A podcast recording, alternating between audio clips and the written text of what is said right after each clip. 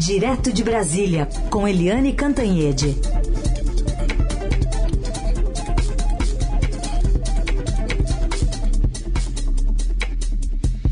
Oi, Eliane, bom dia. Oi, bom dia, Raíssa e Carolina ouvintes. Bom dia, Eliane. Vamos começar então falando sobre o ministro Marcelo Queiroga, que anunciou o fim da emergência em saúde pública aqui no país, decretada lá em 20 de fevereiro, aliás, em fevereiro de 2020 pelo governo federal. Graças à melhora do cenário epidemiológico, à ampla cobertura vacinal da população e à capacidade de assistência do SUS, temos hoje condições de anunciar o fim da emergência de saúde pública de importância nacional. Nos próximos dias, será editado um ato normativo disciplinando essa decisão. Esta medida, no entanto, não significa o fim da Covid-19. Continuaremos a conviver com o vírus. O Ministério da Saúde permanece vigilante e preparado para adotar todas as ações necessárias para garantir a saúde dos brasileiros, em total respeito à Constituição Federal. Eliane, uma curiosidade, por que, que será que o, o, ministro ele fez um anúncio em cadeia nacional, primeiro do, do, do, antes né, de ter todas as informações que ele anunciou que vai ter publicada nos próximos dias. Por que não o contrário? É, é uma coisa estranha, né? Porque geralmente você faz assim: você anuncia quando você tem o que anunciar. Mas o ministro anunciou que vai anunciar. E aí ninguém entende nada. E essa convocação do pronunciamento foi feita na semana passada, ou seja, com bastante antecedência. É, na quinta-feira, você já sabia que o ministro tinha convocado é, Rede Nacional de Rádio e Televisão para domingo, ou seja, ele teve bastante tempo, mas ele anunciou que vai anunciar.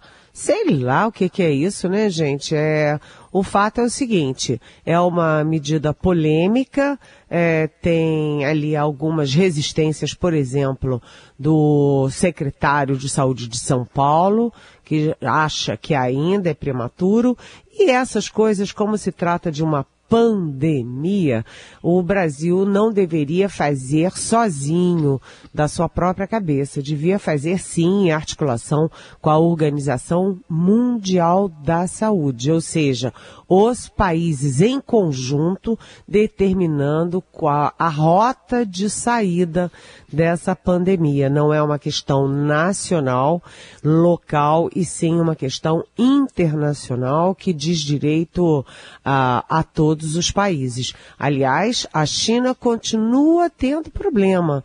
Né, continua sendo fechada, apesar de serem muito poucos os casos, a China trabalha o tempo inteiro com Covid zero. Então, se tem três contaminados, se tem três mortes, fecha tudo.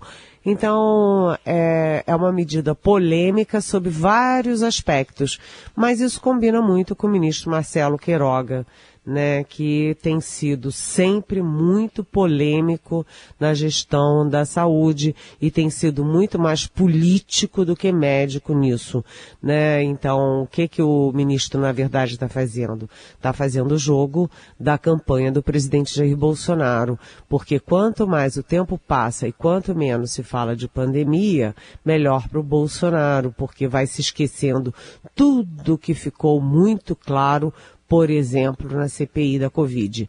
O, governo e particularmente o Bolsonaro querem é, apagar, enterrar de vez esse assunto, é, porque esse é um dos grandes flancos, é, um dos grandes erros do presidente Bolsonaro e que vai ser muito usado na campanha eleitoral, gente. Bom, trocando de ministério agora, Helena, vamos falar do Ministério da Educação. Hoje confirmado, então, o interino, Vitor Godoy, confirmado como ministro titular da Educação pelo presidente Bolsonaro. É, uh, esse Vitor Godoy foi confirmado porque é aquilo, se não tem tu, vai de tu mesmo, né? Porque, primeiro, ninguém de fora aceitaria assumir o MEC né, há meses da eleição, primeiro. Segundo, com o MEC em crise, afundado em crise desde o primeiro dia do governo Bolsonaro.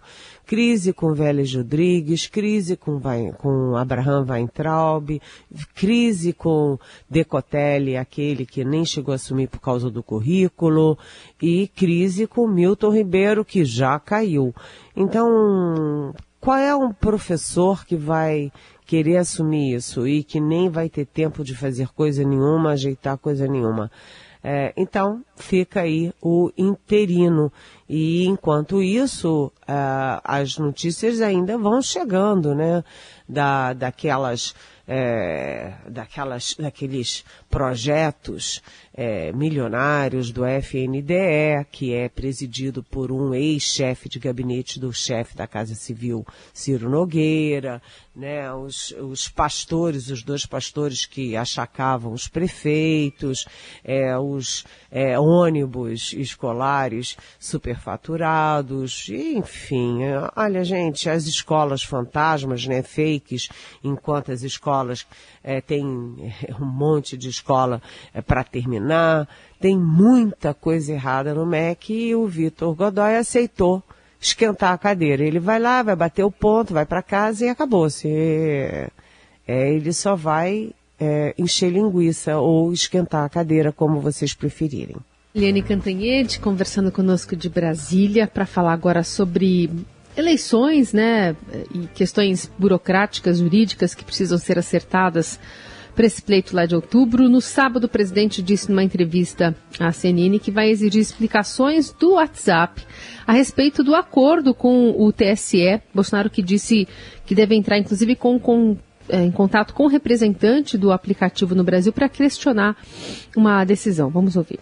Já conversei com o Fafaria, vou conversar com representante do WhatsApp aqui no Brasil para explicar. Se ele pode fazer uma coisa TSE, pode fazer comigo também. Ou por que não? Pode fazer com você. Agora, no Brasil, um produto está aberto a todo mundo ou tem restrição para todo mundo. Eu sou contra qualquer restrição está inconformado o presidente né, sobre o adiamento do serviço Comunidades, que permite grupos com milhares de participantes, resultado desse acordo com o TSE para evitar a disseminação de notícias falsas durante a campanha eleitoral, né, Eliane? Pois é, é, o primeiro presidente diz que foi feito um acordo, né? E que ele quer fazer um acordo. Ele quer fazer um acordo dele, pessoa física, com o WhatsApp.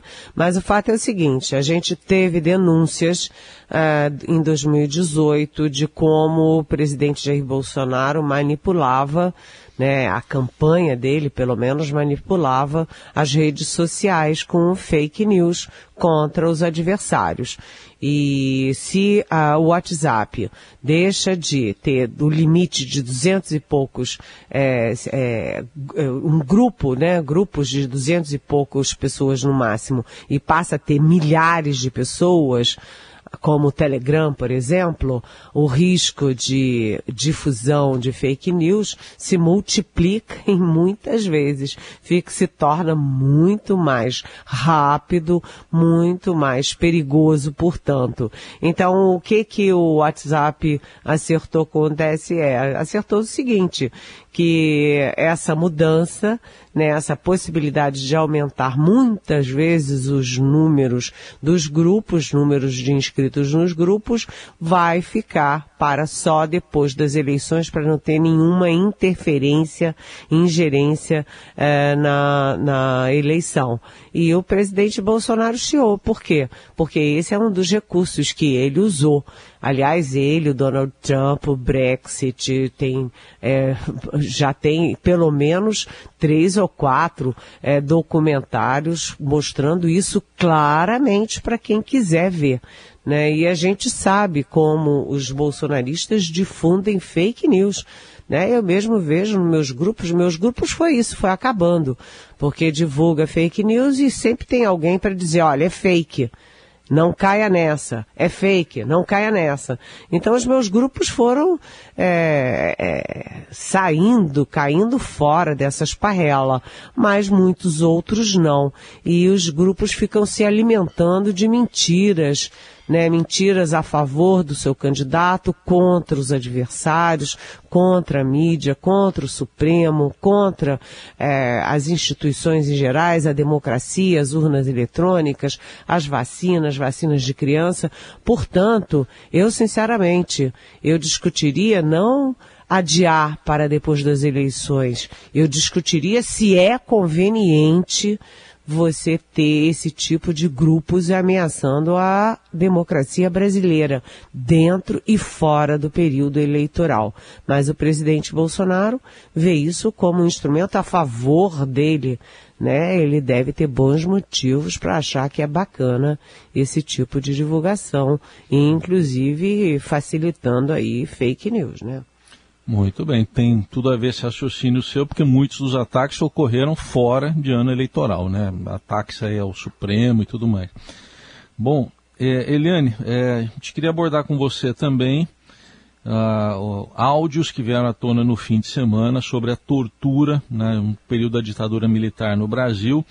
A gente separou aqui um dos trechos, um dos áudios, do general Rodrigo Otávio, relatando que em 24 de junho de 1977 houve um aborto sofrido por Nádia Lúcia do Nascimento aos três meses de gravidez. Vamos ouvir torturas e serviços das mais requintadas, inclusive provocando que uma das acusadas, Nádia Lúcia do Nascimento, abortasse após sofrer castigos físicos no Código José Roberto Monteiro, Folha 419, que tem uma única declaração a fazer com pesar, no sentido de deixar claro perante este Conselho que aqui negou muitas de suas estimativas feitas durante a fase inicial, que naquela ocasião fora torturado, o mesmo ocorrendo com sua mulher, a qual inclusive sofreu um aborto no próprio Código Dói, em virtude de choques elétricos em seu aparelho genital.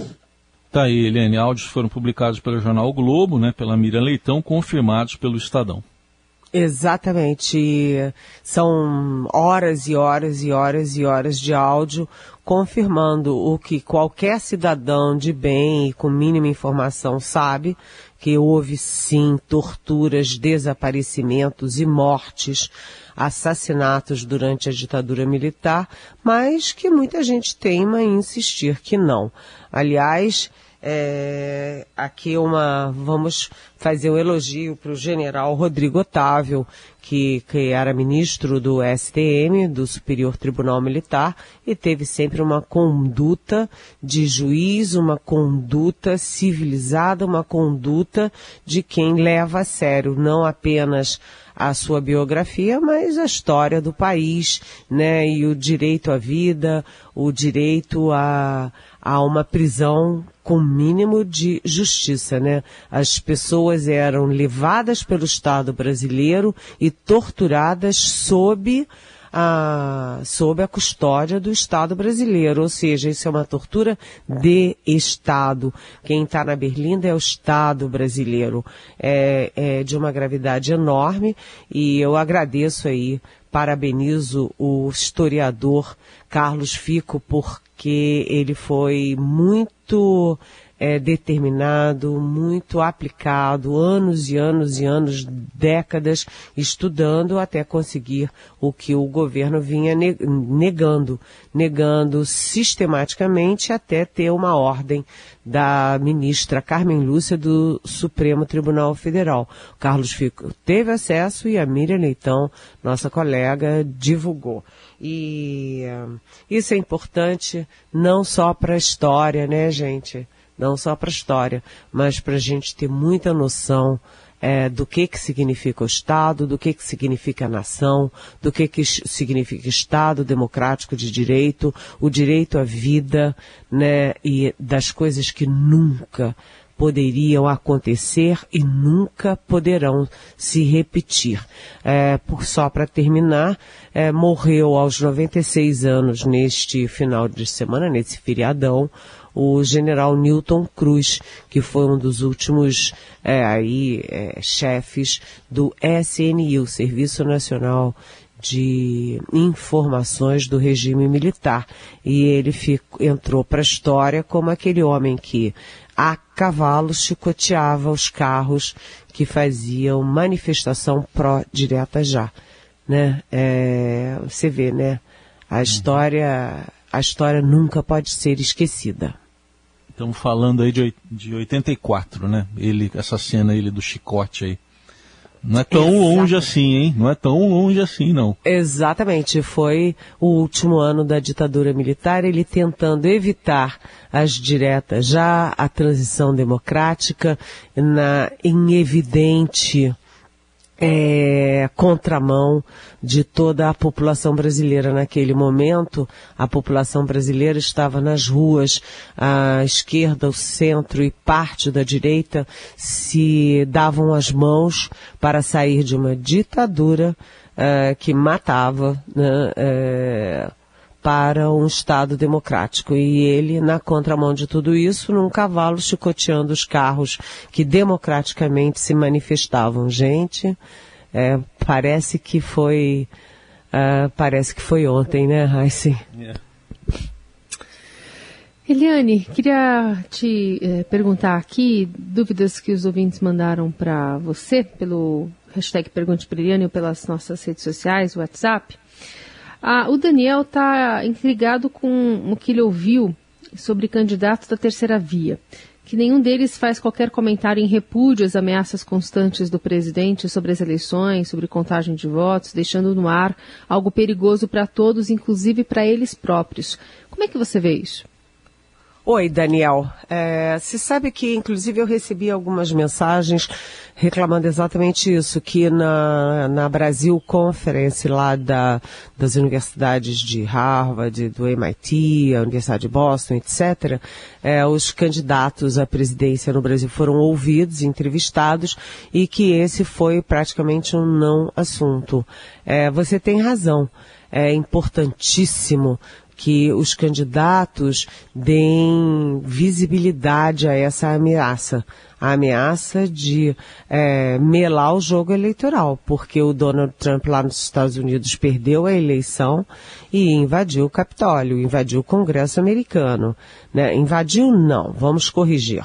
Estimulou que os seguidores dele invadissem né? E aqui no Brasil você tem o nosso Donald Trump, o Jair Bolsonaro, sistematicamente é, desacreditando, desmoralizando o sistema eleitoral brasileiro, as nossas urnas eletrônicas e dizendo que a própria eleição dele em 2018, que ele ganhou, foi uma eleição fraudada. É uma história que tem ali um, um viés meio na psicologia, né? Como é que alguém diz que a sua própria eleição na eleição que deu a vitória a ele foi fraudada. É assim, é daquelas do inacreditável, né?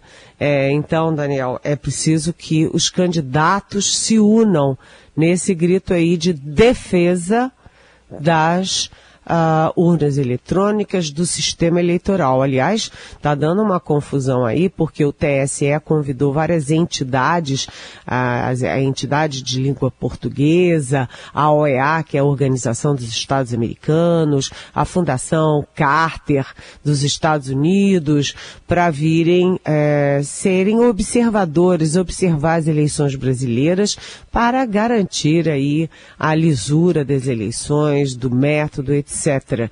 E o Itamaraty é, concordou com observadores, mas é, discordou e rechaçou a ideia de chamar a União Europeia para fazer esse tipo de observação, alegando que o Brasil não é parte da União Europeia e que a União Europeia não faz observação nem nos Estados membros, porque que viria fazer no Brasil. Então, TSE e Itamaraty se estranhando aí por causa da, dos observadores. Mas você tem razão, Daniel. Muito obrigada por trazer isso ao nosso, à nossa manhã da Rádio Eldorado. E tem mais um ouvinte aqui que é o Ricardo. Ele quer saber de uma CPI que rolou. Vamos ouvir. Bom dia a todos. Quem fala é Ricardo de Atibaia. Eu gostaria de saber da Eliane se ela tem notícias da CPI da Covid-19, que terminou em outubro e aparentemente não está acontecendo nada. Eu estou sentindo um leve odor de pizza. Oi, Ricardo. Bom dia, bem-vindo. Sim, a CPI da Covid foi uma das CPIs mais efetivas que a gente tem conhecimento, né? Porque teve muito documento, muitos depoimentos gravados teve muita quebra de sigilo de mensagens, quebra, quebra de sigilo, inclusive bancário, é, fiscal, é, teve muita comprovação de como havia sim negociado e corrupção na, na, venda de vacinas, como isso chegou ao Palácio Planalto, como se comportou o presidente Jair Bolsonaro, como como funcionava o gabinete paralelo da presidência, eh, o gabinete da cloroquina. Eh, foi uma CPI muito, muito eficaz, muito bem sucedida, mas não teve desdobramentos, porque depende da Câmara dos Deputados e o Arthur Lira é líder do Centrão, presidente da Câmara, é aliado do presidente Bolsonaro do governo. E o Procurador-Geral da República, o Rodrigo Aras, é, Augusto Aras, também é aliado do presidente da República e não toca nada que resvale no presidente ou nos filhos do presidente. Mas, é, Ricardo, é um documento histórico e que terá muito uso durante a campanha eleitoral pode não estar surtindo efeito jurídico, mas efeito jurídico já surtiu e vai continuar surtindo. Muito bem. Eliane Cantanhede abrindo os trabalhos aqui nesta semana. Amanhã você está de volta. Um beijo. Beijo.